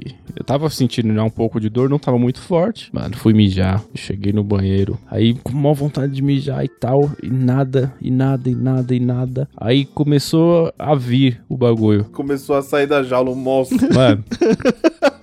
Eu só senti o bagulho internamente rasgando. Foi uma dor infernal. Peguei a, a toalha de rosto, dobrei ela e enfiei na boca. Caralho. E aí, velho, o bagulho veio devagarinho. devagar, devagar, devagar. Rasgando tudo. Abrindo espaço. É, mano, aquela porra daquele negócio é projetado de uma forma que é pra passar líquido e não uma pedra. É, né? É porque, né? É pra- só pra passar líquido mesmo, né? Mas se você não toma, não vai ter mano, que sair. dos- mano, velho, o bagulho foi. Parecia que você tava estourando uma champanhe. Não, não, na hora que o bagulho de fato saiu, que eu só ouvi aquele pim no vaso. Nossa, velho, você tá maluco. Você é louco, velho. Galera, toma água, velho. Mano, E o sangue? Aí só E veio, sangue? mano, sangue com urina, com sei lá o que do, do remédio que eu tava tomando, velho. Deu uma, Nossa, uma mano. sangrada nas outras duas vezes que eu fui mijar ainda, mano. Saiu um pouco de sangue. Aí o médico falou: Não, normal, vai ser assim mesmo. Aí, eu- aí na, na última vez que eu fui, fui no médico, eu falei: Mas tá, eu vou passar por isso mais oito vezes? Na, na oitava vez eu não tenho mais nada interno aqui. Vai arrancar tudo. ô, ô, Doug, uma pergunta. Qual que é o tamanho da maior que você tem? É de meio milímetro. Meio. Mano, você tem noção, Flávio, que meio milímetro não é nada? Mano. E esse, a maior, a que você expeliu, é de quanto? Ah, mano, não faço ideia. Eu sei que ele falou que a maior é de meio milímetro. Mas não é a maior. Não, não sei se foi a maior que saiu. Eu espero que tenha sido a Mano, maior. não, eu acho que não, hein? Esse pai é a menor, já pensou? Mano, caralho. Eu tenho que fazer um- uma tomografia daqui a um tempo, porque ele pediu pra aguardar um pouco, fazer uma tomografia pra ver como é que tá. Se aumentou o número ou se elas começaram a sair. Caralho, velho. Eu espero que não tenha aumentado, porque eu tô tomando água agora constantemente, mano. Aí você vai lá e ele fala, então, tem uma de um centímetro agora. É, Tem uma, parece Tem- uma bola de gude aqui. é. Essa vai doer um pouquinho pra sair. uma bola de good, mano. Tem uma, uma pedra de crack aqui no seu. do- Galera, por favor, beba água. Mano Beba do muita céu. água, água mano. aí se você não quiser Se urinar você não sangue. quiser urinar uma pedra de crack. Velho. Ah, mano, a gente tá rindo, mas é foda, Não, a cara. gente tá rindo porque, mano. realmente é, foda. é, é assim, né, mano? É uma situação. É assim, né? A gente tá rindo porque não é comigo, é É assim, porque né, mano? não foi Então no de vocês que saiu, né? Por isso vocês estão rindo. Não, porque eu tomo água, né, velho? Porra. Mas não, não é só isso, viu? A questão do, do quantidade de sal que você ingere, o sódio. Tem que. Eu não, mano, pensava, ah, besteira. Não, pô, é. É, aí a gente viu o tamanho da besteira. Meio milímetro. Tem que. Isso tem que. Meio milímetro de besteira. É, meio milímetro rasgando o, o Jeremias. mano, espero que não seja só eu o único doente aqui. Não. Não é só isso de doença que eu Infelizmente, tenho, não. mas eu não vou abrir o resto aqui, porque ninguém aqui. Porque ninguém quer saber dessa sua boca esquisita, né, mano? Mano, A galera, a galera vai ficar super curiosa com o que o Doug tem na boca. Mano, não. Eu só, eu só falo pra vocês, é um bagulho asqueroso, assustador e repugnante. Vai se ferrar, mano, não é. É um bagulho super normal. É um bagulho que você olha assim e você fala, mano, que porra é essa, velho? Você, se você ouvisse o que o Doug tem na boca, você ia falar: Eu não imaginei que um ser humano fosse capaz de ter isso dentro da boca. Você ia pensar o seguinte, nas aulas de biologia nunca me ensinaram isso não, hein, velho? Mais da metade da população tem, galera, relaxa. nem fudendo, nem fudendo. Não, não, não, não, não. Não vem querer justificar essa sua aberração aí. Deixa isso talvez pra um programa futuro. A gente vai precisar entrevistar um dentista aqui qualquer dia pra ele poder explicar Tá pra vocês. Aí você vai ver que na verdade você é um mutante, brother. Claro. Você vai entender. Próxima estação.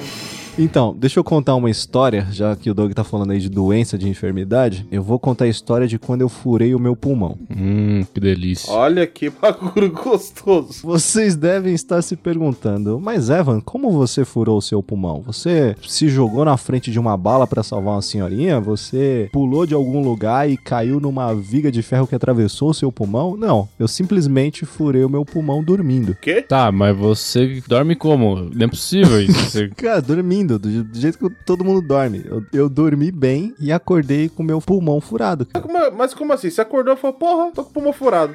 não, não. O que que acontece? Eu acordei, acordei com uma leve dor nas costas, tá ligado? Aí, na hora eu pensei, mano, sei lá, acho que dormi de mau jeito, tá ligado? Quando você dorme de Mano, mau mas jeito, você ter acorda meio dormido de muito mau jeito pra você ter conseguido É. furar o pulmão. Até então eu não sabia o que tinha acontecido. Eu só tava sentindo uma dor e eu falei, mano, vai passar. Era de manhã, tal, vai passar. Foi passando o dia, passou algumas horas, já era tipo tardezinha, e eu tava começando a sentir dificuldades pra respirar. Quando eu respirava muito fundo, doía muito, tá ligado? Tipo o peito, as costas. A dor foi aumentando, se espalhou também pro peito, e eu pensei, mano, alguma coisa estranha e errada aconteceu, tá ligado? Não é só uma dor nas costas por ter dormido errado. Uhum. Mas, tipo, eu falei, vai passar. Simples assim, vai passar. Eu- Vai, Eu, vai passar. eu tinha 15 anos na época. E eu falei, mano, vai passar. Não é nada. Cara, quando chegou a noite, eu tava com a dor tão fodida que, tipo, andar doía. Mas doía, mano, num ponto que, tipo, eu, eu mal conseguia andar, tá ligado? Só o fato de eu fazer qualquer movimento com o corpo, andar sendo um deles, já fazia, mano, meu peito doer de um jeito tão fodido que eu falei, tá, pô, não dá mais pra segurar. Cheguei, falei pra minha mãe, né? Porque eu só falei no final do dia. Da hora. Falei pra minha mãe o que tava acontecendo. Ela falou: vamos te levar no médico. Mano, e pra eu conseguir ir pro médico, morrendo de dor, qualquer movimento, qualquer balançozinho doía pra caralho, velho. Eu fui pro médico sentindo todas as dores do, do negócio. E aí, quando eu cheguei lá, o médico fez uma radiografia. O médium? O médico. Vocês chegaram numa mesa branca, deram as mãos O lá. médium. Aí ele colocou a mão, a mão na cara e começou a escrever. Isso aí é pulmão furado. Até hoje o cara não sabe o que ele teve.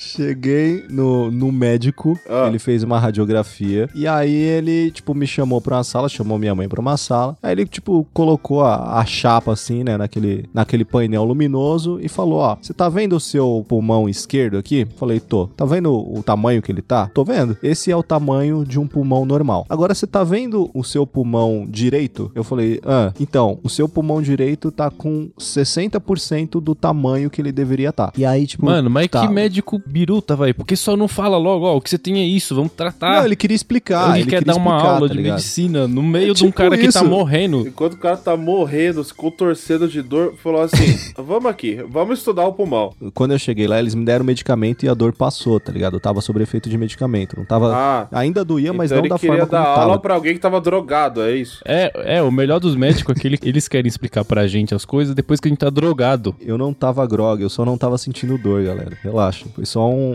um analgésico que ele me deu. E aí, tipo, ele mostrando lá o negócio, meu pulmão tava um pouco menor do, do lado direito. Aí, tá, mas o que, que isso significa? Então, tem uma pequena ruptura, ele apontou onde era, tem uma pequena ruptura no seu pulmão, seu pulmão furou e tá vazando o ar do- desse pulmão que tá ficando preso entre é, o seu pulmão e a parede que reveste as costelas. E, tipo, a pressão fora do seu pulmão tá maior. Então ele tá fazendo o seu pulmão desinchar. O seu pulmão tá literalmente murchando. É como se fosse uma bexiga que tá murchando. Uhum. E aí, né, o que, que tem que fazer? Ele falou: vamos fazer o seguinte: normalmente isso aqui cicatriza de forma muito rápida. Essa ruptura se fecha e o seu pulmão, depois que a ruptura fechar, ele vai encher de novo. Por enquanto, vamos fazer o seguinte: você vai ficar em observação. A gente, isso, mano, era tipo umas nove da noite. Você vai passar a noite aqui, você vai ficar internado em observação. E amanhã, seis da manhã, a gente tira mais uma radiografia para ver como que tá o, o seu pulmão. Beleza. Dormi lá no hospital, aí no meio da noite comecei a sentir dor, me deram mais medicamento, beleza. Seis da manhã, fui chamado lá para fazer uma nova radiografia. Cara, o médico só veio com a chapa na mão, já falando, vamos levar ele pra sala de cirurgia agora. Aí, tipo, minha mãe já desesperada, mas o que que aconteceu? O que que aconteceu? Aí ele, não quis mostrou- explicar. Ah,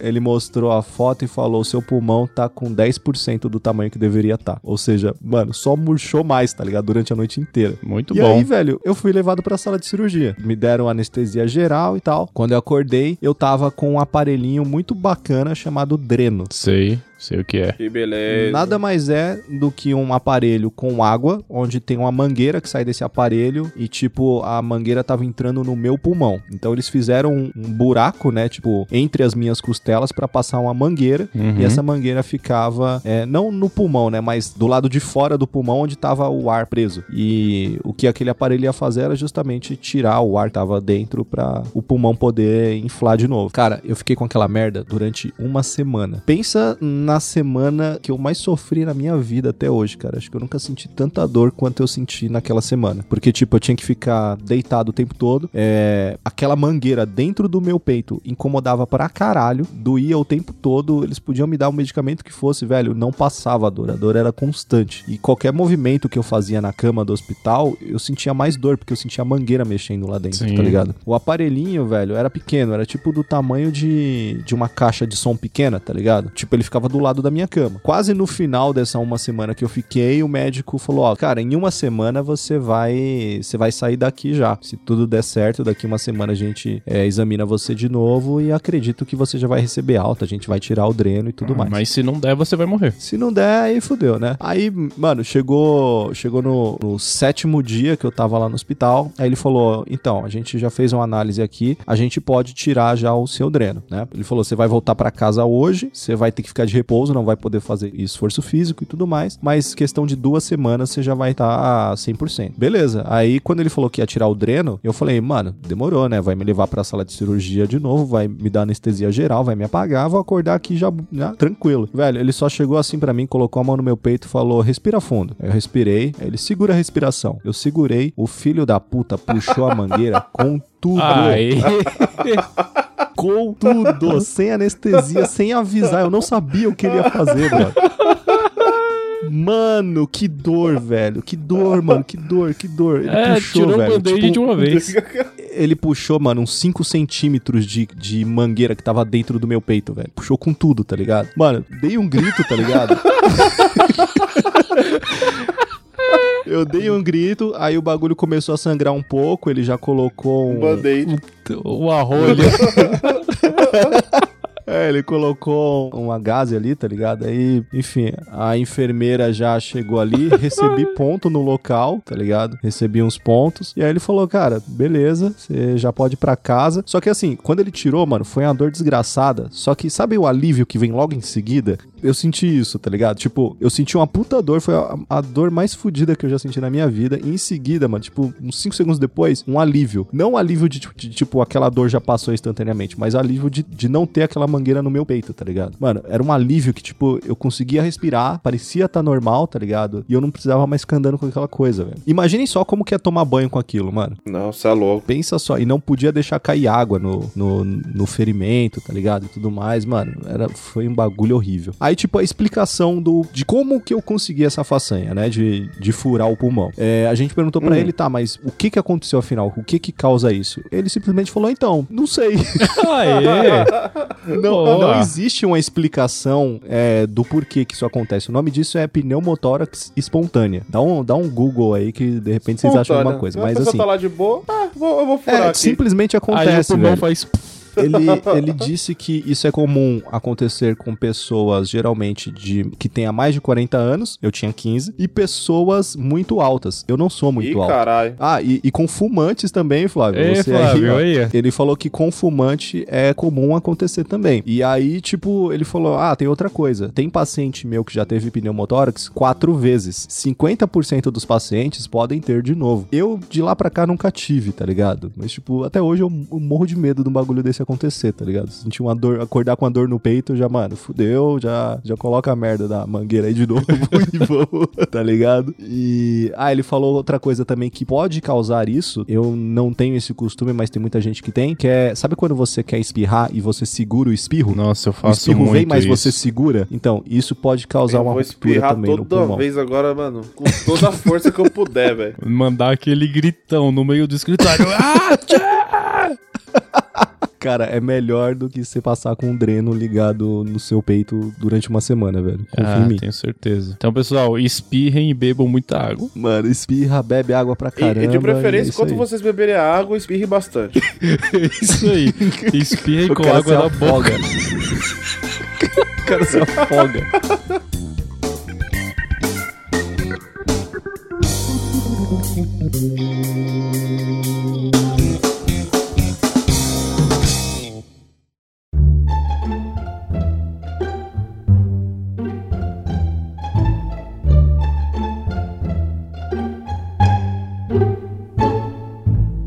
Então, pessoal, a gente falou no início do programa, e a gente já falou em alguns programas anteriores, que teve um dia específico aí, né? Faz, faz o quê? Umas duas ou três semanas, mais ou menos? Ah, umas três semanas. Umas três semanas, né? Que a gente ia lançar um episódio do, do Expresso, né? Numa sexta-feira. E a gente simplesmente postou um anúncio nas nossas redes sociais. Se você não segue a gente, talvez você não tenha visto. Mas a gente lançou um comunicado falando o seguinte: Comunicamos que, por motivo de força maior, não teremos o episódio de amanhã, dia 24 do 1. Nossa programação segue normalmente na semana seguinte. Teve gente que perguntou, tá, mas e aí, o que que aconteceu? Vocês não vão ter episódio e tal? Doug, explica pra gente o que que aconteceu nesse fatídico dia, ou melhor, na véspera desse dia, no dia 23 do 1, na quinta-feira. Então, como é que eu posso começar isso aqui? Porque assim, a partir desse dia começou uma maré de azar tão grande na minha vida. Pensa num cara que realmente se fudeu. De lá pra cá eu me fudi tanto, mas tanto, tanto, tanto. Mas vamos lá, vamos começar pelo dia 23, o reporte do dia 23. É, lembrando que o, o Vagão Expresso, pra quem não sabe, a gente grava toda quinta-feira. A gente grava um dia antes, né? Porque é como é basicamente um noticiário, né? Tem que ser coisas recentes. A gente grava na véspera do dia do lançamento. Exatamente. E nós tínhamos combinado de gravar por volta das 10 da noite, né? Eu e o Flávio já estávamos prontos pra gravar e o Doug simplesmente tinha sumido. Sumiu. E aí, começou na, na quinta-feira, eu saindo do trabalho, eu liguei pro Evan, né? Você me ligou. Você me ligou e eu não atendi. Eu, eu tava no metrô, não consegui te atender. Que era pra saber, ó, tudo certo pra hoje, horário e tal. Aí ele não atendeu, mano. Peguei a moto e fui embora. Quando eu cheguei em casa, eu só vi a ligação perdida do Doug. Mas aí eu falei, bom, daqui a pouco, 10 horas, a gente vai se falar, eu não vou nem ligar pra ele, tá ligado? Tipo, 10 da noite eu vejo o que, que ele queria. Nesse dia, choveu o dia inteiro e tal. Tava de moto, eu falei, ó, vou devagarinho aqui e tal, tranquilo, que é pra não correr risco nem nada. Pra não machucar, né? É porque quando chove, cara, ser de moto é, é complicado, é embaçado. Detalhe, isso era que horas, ô? Isso era umas seis e meia por aí. Nem, acho que não Beleza. era nem sete horas ainda. Beleza. Aí fui embora, tal, fiz, mano, fiz o meu caminho, tranquilo, sossegado. Tipo, tava a, sei lá, um quilômetro e meio de casa. Já pensando, pô, aí, ó, chuva, vim tranquilo, beleza, sossegado tal. Aí eu tava passando por uma avenida que ela é meio que é uma reta. É, é um- é um- uma região, é um bairro, tal, cheio de casas e tal, legal. Mas como é uma reta, nessa avenida eu podia andar, sei lá, uns 60 por hora. Eu tava Beleza. mais ou menos nessa velocidade. 60 por hora não é rápido. Você para pensar, 60 por hora você tá de boa. Passando do lado de um, uma minivan estacionada. E aí, a hora que eu passei por essa minivan, eu só vi uma coisa marrom enorme entrando na frente da moto. Caralho, é uma capivara?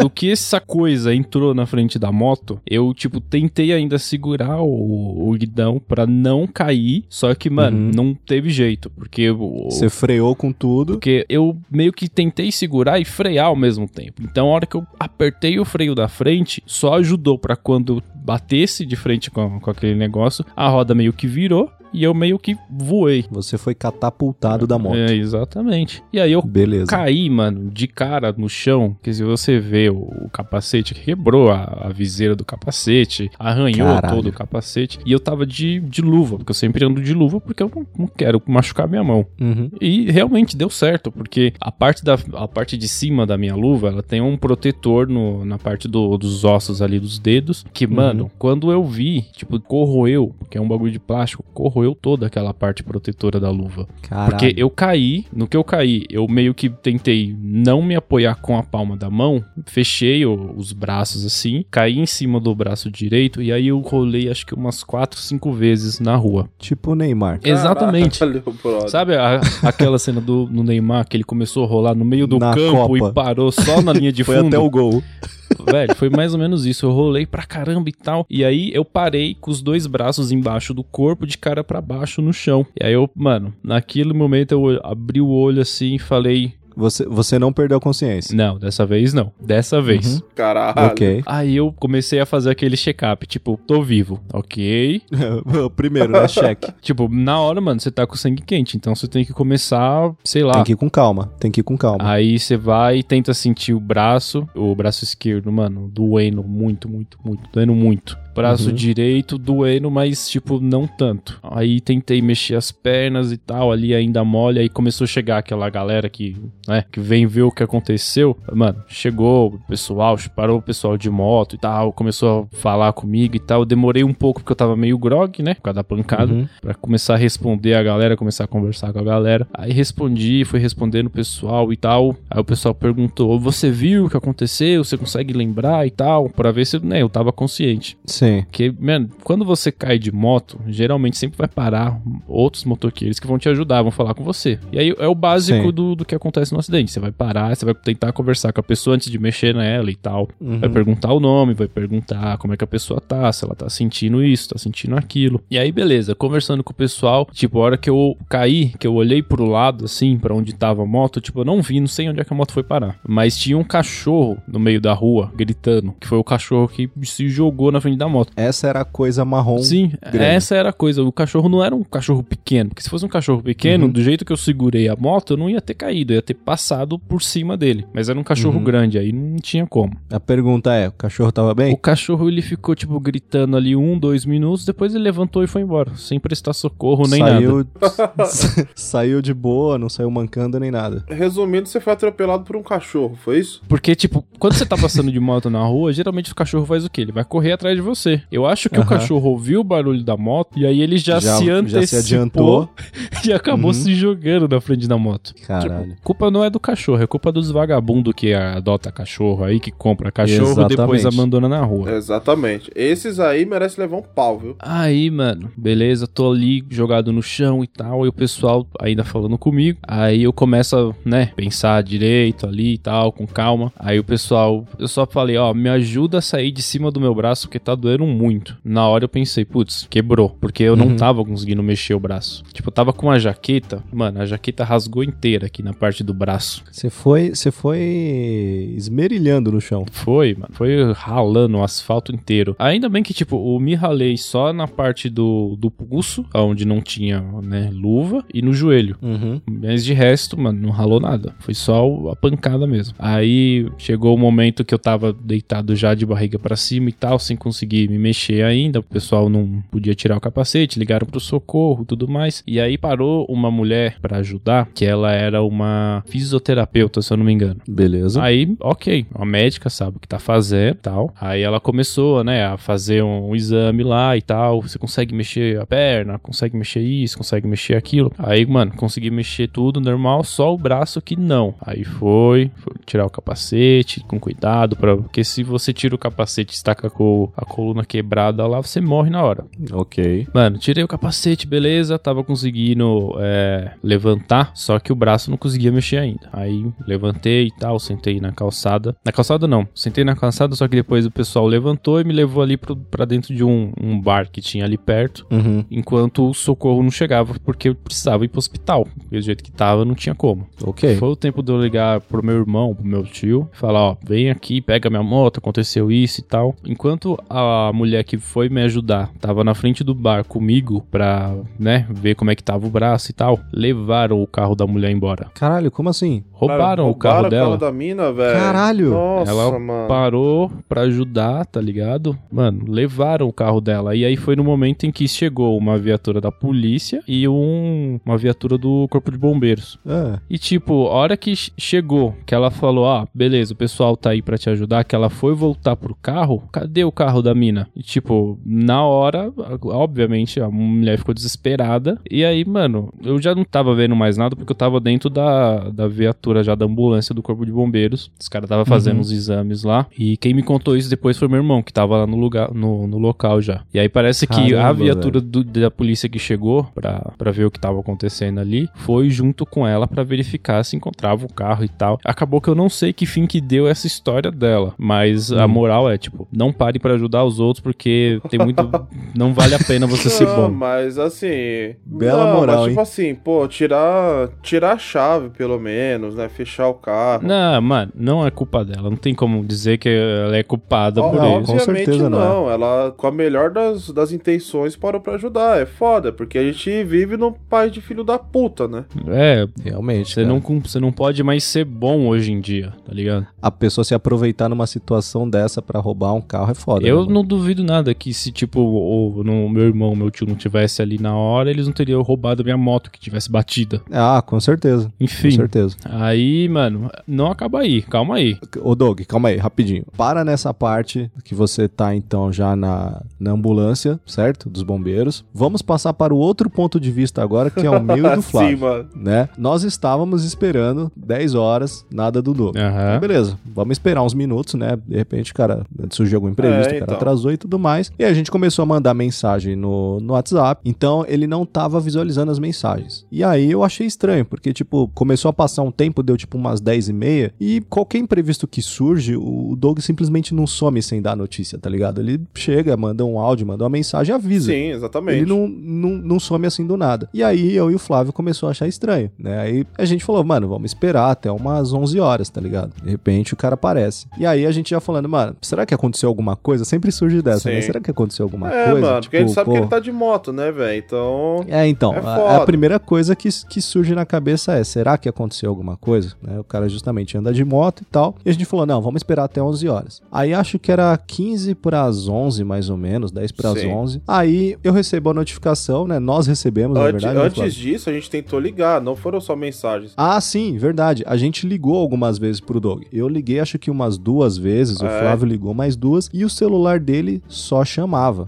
Aí que começou a bater o desespero de tipo, mano, o que que aconteceu, tá ligado? Tipo, mano, realmente aconteceu alguma coisa, não sabemos o que é, mas al- algo de fato aconteceu. E aí, passa alguns minutos, umas 10 para as 11, a gente recebe uma notificação de uma mensagem do Doug. A mensagem era só uma foto, era uma foto dele numa maca com o pescoço imobilizado, tipo com a cara de fudido. Sim, mano. Só- Mano. Mano. E tipo assim, ele mandou isso e falou: não dá pra falar agora. É, mano. E aí, E a velho? gente, mano, como assim? O que que aconteceu, velho? Onde você tá? Pra que hospital você tá indo? E o cara não Sei, deu mais mano. Um notícia. desespero, uma angústia, brother. Eu falando, caralho, mano, o que que aconteceu com esse moleque, mano? Esse moleque do caralho. E a gente ficou, mano, o que que aconteceu? O cara só deixou a gente mais preocupado agora. A gente não sabe o que aconteceu, não sabe onde ele tá, não sabe pra onde ele tá indo, tá ligado? E aí? Tipo, ele tá sozinho, tá acompanhado? A gente não sabe. E o cara não visualizava mais as mensagens. Aí, tipo, mano, eu e o Flávio não tinha o que fazer, tá Não ligado? tinha, a mano. gente falou, mano, vamos esperar, vamos esperar ele dar notícias, tá ligado? Aí foi quando a gente falou, putz, e aí, Flávio, mano, acabou o clima pra gravar, né, Sim. mano? Tipo, a gente ainda pensou, mano, vamos, vamos tentar gravar e tal, mas aí a gente ficou mano, assim falou, não mano, tinha como. putz, Tipo assim, eu, acabou o clima, o tá ligado? falou, e aí, mano? Eu falou, e aí, Flávio? Só nós dois hoje, hein? E eu quieto, mano, tá ligado? Só não falava nada. Eu não conseguia falar direito. E aí ficou um silêncio, mano. Tipo, ficou um, um minuto de silêncio assim, tá ligado? E aí a gente falou, mano, climão, né, Flávio? Ô, mano, na boa, vamos deixar quieto, não vamos lançar episódio amanhã, não. Vou fazer um, um aviso aqui rapidamente, eu posto lá e a gente fica no aguardo de notícias do Doug. Aí, que horas que você foi dar, dar sinal de vida, Doug? Era três e meia da manhã. Beleza. Conta o que aconteceu do, do momento onde você parou até essas três e meia da manhã. Aí estava eu já na ambulância tal. Mano, os caras iam começar a me mobilizar e colocar o colar e colocaram isso, colocaram aquilo. Do nada, chega uma mulher desesperada na frente da ambulância, falando: A mulher tá dando a luz. Aí, tipo, Caralho. é o quê?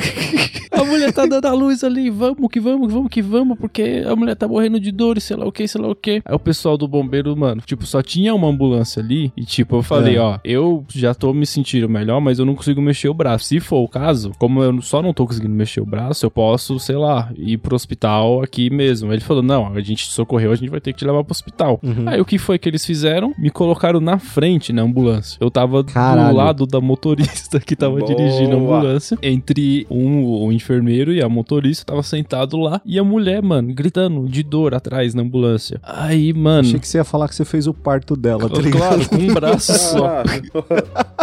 A gente sabe o que acontece com mulher grávida que aparece na minha porta. Eu já contei isso no, no episódio. Aham, aham. Mano, aí, mano, a mulher gritando de dor. E aí, tipo, o, o meu tio que tava lá perguntou pro, pro cara, pro enfermeiro lá, pro socorrista: O que, que vai acontecer? Ele vai ficar aqui? Não, a gente vai levar ele pro hospital. Só que antes a gente vai ter que passar em outro hospital pra deixar essa mulher que tá dando a luz. Seu tio tava na ambulância com vocês. Não, ele tava, tipo, do lado de fora. Ah, tá. Beleza. Só que, tipo, como, mano, era uma ambulância pra duas pessoas.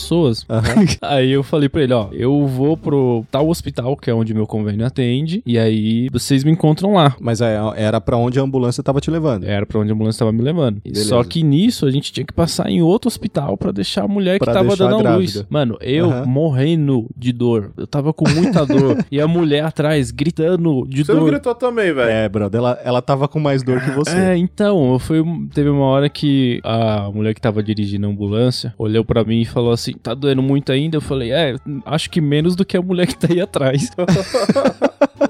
Mano, a gente parou no hospital pra deixar a mulher. Aí a mulher ficou lá e tal. Só que, tipo, não é só jogar a mulher lá no hospital e vambora. Jogar. Não. Os caras vão jogar. Os caras lá. tiveram que entrar, fazer todo o trâmite e tal. Mano, isso Claro, levou pô. uma meia hora e eu morrendo de dor. Porque se eu mexesse o braço, se eu mexesse um dedo, doía. E aí, mano, depois de meia hora, o pessoal entrou e tal. Aí depois de meia hora, mano, eu sentado lá na frente, os caras falaram, vem aqui pra trás e deita na maca. Eu falei, não, mas eu tô bem, eu posso ir sentado. Aí ele, não, deita na maca. Aí, mano, eu tive que deitar naquela porra daquela maca dura pra caramba. E, Uhum. tipo, com aquela porcaria daquele colar cervical que você fica olhando pra uma posição só, você não consegue olhar pro lado sequer. Uhum. E o telefone no meu bolso tocando e mensagem chegando o tempo inteiro.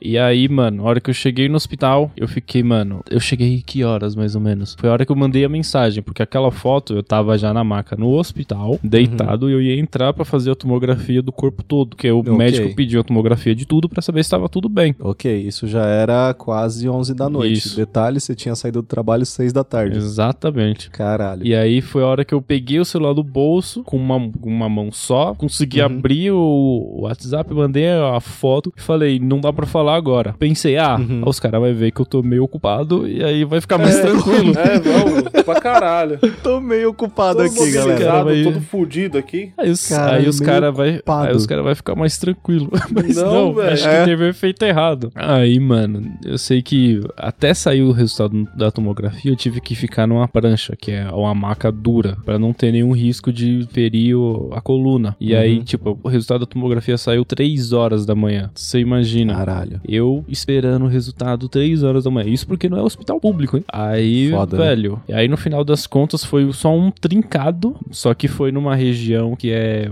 na junção ali com o cotovelo. Um lugar delicado. Aí o médico falou: ó, realmente você tá sentindo tanta dor e não tá conseguindo mexer porque foi numa junção esse trincado. Então você vai ter que, né, colocar aí uma tala de gesso e vai ter que ficar uns dias ah, de repouso. Na verdade, ele, ele falou: você vai colocar. Isso era na quinta-feira, né? Sexta-feira já, de manhã. Uhum. Ele falou: ó, na segunda-feira você tira pra ver como é que vai tá. Por conta própria. É, ele falou, tira em casa mesmo. Aí eu falei, ah, tá bom, se na segunda-feira eu já vou tá bom, melhor. Aí ele me deu um atestado pra segunda e pra sexta-feira, beleza. Na segunda-feira, quando foi por volta da, sei lá, meio-dia mais ou menos, eu tirei as faixas, tirei o, o gesso. Aí, mano, tentava mexer o braço, eu só vi o braço inchando. O braço começou a inchar, começou a inchar, e nada de eu conseguir mexer o braço, não tinha força nenhuma no braço. Aí na terça-feira, o bagulho doendo pra caramba, eu voltei no médico, ele falou: Você tá com o braço trincado, como é que você tira o gesso? Eu falei, mas mandaram, eu vou fazer o quê? Não, mas, mano, mas que médico é esse que em três dias ele acha que o osso vai. Eu ia perguntar isso, Eu velho. sei lá, ele acha que eu tinha, sei lá, 5 anos. Ué, mas com 5 anos você. Ai, Cinco anos você não faz isso, cara. Aí, não, porque tá 5 falando, anos velho? você se recupera muito rápido, você é Em novo. três Claro, dias, eu brother? Ah, sei lá. Nem o Wolverine com cinco anos se recupera tão rápido, velho. Eu sei, que, mano, que eu coloquei de novo a porcaria da, da tala lá e fiquei mais 8 dias Como assim, com, velho? com o bagulho. Aí depois que eu tirei, que eu consegui mexer e tal, aí já tava melhor e tal. Aí agora eu tô conseguindo mexer o braço e tal, só não consigo fazer muita força ainda. Então, Uhum. assim, eu não consigo andar de moto ainda, mas logo mais estamos aí de volta. Próxima estação. Aí, pra explicar pra vocês por que que foi um- uma maré sucessiva de, de zika. O que que isso tudo ocasionou, Doug? Duas coisas. Primeira, em dezembro, né, chegou pra mim um cara chamado, vamos, vamos chamar ele de 38 milhões. Vamos chamá-lo de 38. o nome melhor não há. É, É. ok, 38 milhões, beleza. 38 milhões chegou pra mim em dezembro. Ele é, ele é dono da empresa que eu até então trabalhava. Uhum. Ele chegou pra mim em dezembro, né, devido a uma, mano, uma série de coisas que aconteceram na Uma empresa. série de eventos, aham, que não vem ao caso. Chegou pra mim e falou: Ó, tá surgindo aí uma vaga, uma posição de gerência. Aí eu vi que você é um cara que trabalha bem, que sei lá o quê. Mano, rasgou elogios. Que eu Ok. falei: Nossa, o cara me vê, quase nunca me vê e tem toda essa percepção. Olha aí. Até então, beleza. Foi reconhecido pelo seu excelente trabalho, Doug. Isso, isso em dezembro. Aí, ok, Uhum. vamos, vamos, beleza. Então, a partir de agora você vai assumir esse cargo aí, tal. Basicamente, o senhor 38 milhões falou pra você, a partir de agora você é chefe. Isso aí. É isso, beleza. E aí, mano, desde dezembro aí nessa função já, quando foi agora em fevereiro que eu voltei, na verdade, antes mesmo, ele tinha chegado e contratado um cara que a gente vai chamar de cabeça de ovo. só pra. Nomes aleatórios. Só- É, só pra. É, nome assim que não remete a É. nada. Aí, É. esse cara, esse cabeça de ovo, ele é um daqueles caras. É, como é que eu posso dizer? Aqueles caras que. Também. Mas ele é aquele cara do mundo corporativo, sabe? Aquele que. O cara que respira é a empresa. Mano, a- arro- esse cara, mano, é extremamente arrogante. Ele acha que ele é melhor que todo mundo, que ele tem o rei na barriga, que ele tem experiência, que ele tem aquilo. Enfim. Ok. É, é um cara, imagino que ele tem um puta currículo. Ah, eu imagino que sim, pra, pra ele se achar Uhum. tanto. E aí Beleza. ele foi contratado, mas provavelmente ele foi contratado com a promessa de que ele seria o head of IT da empresa. Uhum. Pra quem não trabalha com TI, o head of IT é o cara que é o diretor ali de TI da, da galera. Ou seja, você responderia a ele, certo? Você, o cargo que te foi oferecido, você estaria abaixo dele. Exatamente. Só Beleza. que o 38 milhões nunca chegou e falou isso pra mim, que tipo, ah, mas você vai responder pra esse cara aqui. Então quem vai tomar as decisões é ele. Você tá aqui só pra cumprir tabela. Mas o que que o 38 milhões falou pra você? Não, ele falou: não, você e ele aqui são iguais, estão no mesmo nível. Você Ok. vai tomar a decisão que foi referente à sua equipe e ele vai cuidar de outra operação, sei lá o que, sei lá o que. Justo, justo. E aí, antes de, de acontecer esse acidente, eu já vi que o cara tava tomando um- umas iniciativas meio erradas aí, que ele tava querendo Uhum. se passar por chefe e tomando umas decisões, mano, que não tinha nada a ver com a função dele, que no caso era o que eu tinha que fazer, e que eu estava fazendo, só que do jeito certo, e ele tava fazendo também, só que do jeito que ele achava certo. Eu fiquei afastado esses 12 dias, mano, em 12 dias o cara simplesmente tomou conta do negócio e foi fazendo do jeito dele, foi fazendo do jeito dele. Quando eu Na, voltei. su- na sua ausência, o cara assumiu o seu cargo. Exatamente. Beleza. Quando eu voltei, eu não sei o que foi que ele chegou lá pro 38 milhões e falou, mas o cabeça de ovo tem aquele negócio, né? O cara experiente, sei lá o que. O 38, o 38 milhões ia chegar e acreditar em quem? No cabeça de ovo. Mano, esse- esses nomes estão muito bons, cara. Aí, mano, no primeiro dia que eu voltei, isso numa quarta-feira, o cabeça de ovo chega pra mim e fala: ah, vamos numa sala de reunião ali. Falei, vamos. Ih, cara, chamou na xixa. Chamou na carteirada já. Eu não entendi por quê, porque só tava eu e ele na sala. E aí ele chegou, vamos na outra sala ali. Beleza, vamos lá. Aí ele falou, é, então, a respeito aí da, da sua promoção, que tá desde dezembro rolando e tal, é, o 38 milhões pediu pra te avisar que não vai rolar mais não. Caralho. Aí eu falei, como é que é? Eu tô desde dezembro trabalhando na função, exercendo a função, e aí você vem me dizer em fevereiro que não vai rolar? Vai tomar no seu cu. Na hora, liguei, liguei por 38 milhões. Falei, como é que é essa história aí? Não vai rolar, sei lá o quê. Você não teve nem coragem de vir aqui pra me falar isso. Você mandou outra pessoa falar e sei lá o quê. A desculpa do 38 milhões foi, ah, é que eu vi que você tá meio afastado da equipe. Eu tava acidentado, fila da puta. Como é que eu vou vir trabalhar com o braço quebrado, seu animal? Caralho.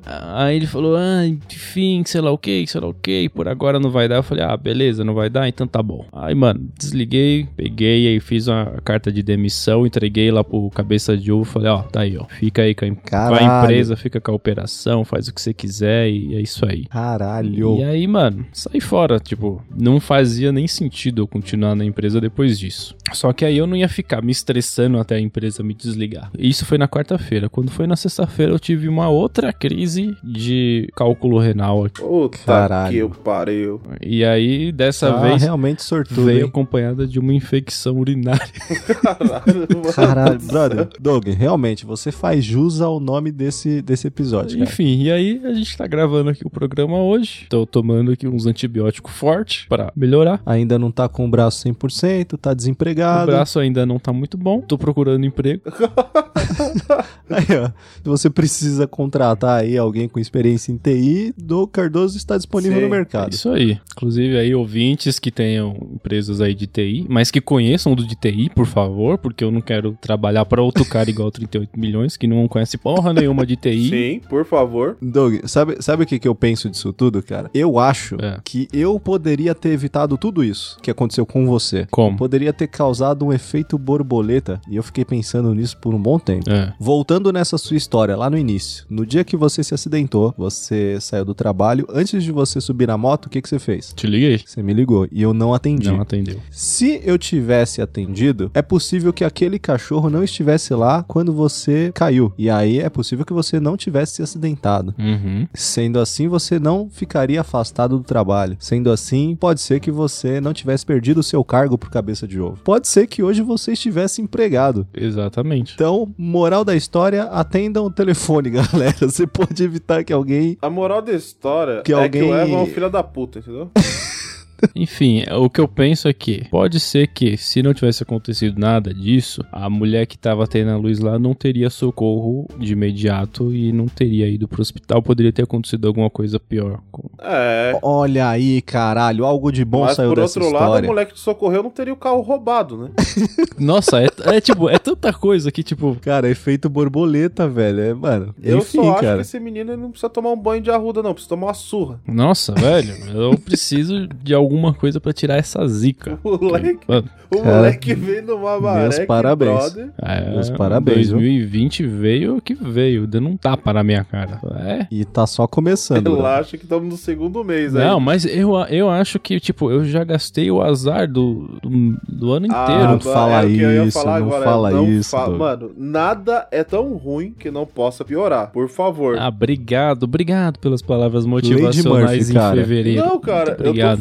Falando, mas é a fim de que você evite palavras assim, né? Desafiadoras contra o universo. Porque Eu, eu não tô desafiando ninguém, Eu eu, acho- já vi do que o universo é eu capaz. só acho que Eu assim, desafiando ninguém. Eu só acho que não é o momento, entendeu? Depois é depois, entendeu? No dia que eu estourei o champanhe lá no, no Réveillon, pensei, ah, tá bom, tô com dinheiro na conta, um cargo de gestão, com um salário bom, tô inteiro, saúde tá boa. Pensou, só esse ano vai ser muito bom. Não deu um mês.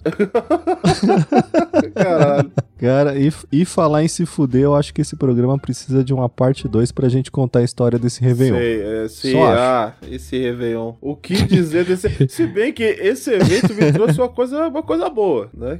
Foi o primeiro Réveillon bosta do Flávio. Sim, sim. Mas pra, mim- pra mim não, não, foi, não foi bosta, porque se eu não estivesse nesse Réveillon, eu estaria saindo no soco com 38 milhões. Olha aí, e- efeito borboleta, De cara, novo, novamente. Então, então foi muito bom. Quer dizer, uma parte foi muito boa. A outra parte. A gente vai deixar pra contar essa história em outro Mas programa. o Réveillon, mas não deixou de ser o Réveillon bosta que tem que ser. É, senão digamos que Sim, a brincadeira, né? você tá estragando a brincadeira, digamos pô. que estragaram a brincadeira. Real, real.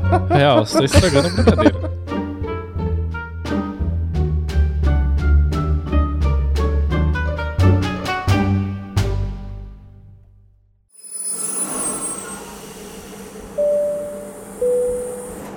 Senhores passageiros, vocês não vão acreditar. mas paramos devido a problemas operacionais. Enquanto isso, vamos para um resumo quinzenal do nosso centro de controle. Ou não. Bom, galera, você viu aí que acho que quem mais se fudeu fui eu, mas com certeza pensando em vocês. Boa. Pra trazer aqui esse conteúdo maravilhoso desse programa, que com certeza ficou uma bosta, como todo programa nosso, que é esse é o nosso padrão. Sim. Mas, vamos dar aqueles recadinhos marotos. Bora. Acho que a gente tem que começar esse, esse quadro de recados aqui. a nossa novidade, fresquinha. Olha aí. Chegou delícia, chegou qualidade.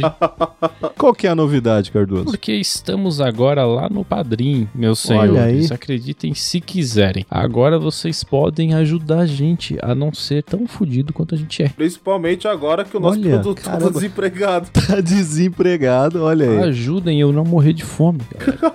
Pensando nisso, a gente falou, vamos fazer um padrinho pro cara não morrer de Ai, caralho. E aí a gente trouxe aqui pra vocês no Padrim. Como é que o pessoal faz pra ajudar a gente lá no Padrim, ô Eva? Primeiramente, você vai acessar o padrim.com.br barra vagão 42 podcast ou o link vai estar aí na descrição desse episódio e lá você vai ter algumas opções e recompensas, né, pra, pra você ajudar a gente. Então, tem, você pode ajudar a gente desde um real, né, um dinheiro que, cara, não vai fazer falta pra É ninguém. aquele dinheirinho do Shopping Trem. Aqueles três chocolates por um real, tá ligado? Aquele chocolate derretido Aquele que é só o chocolate sebo. de cera.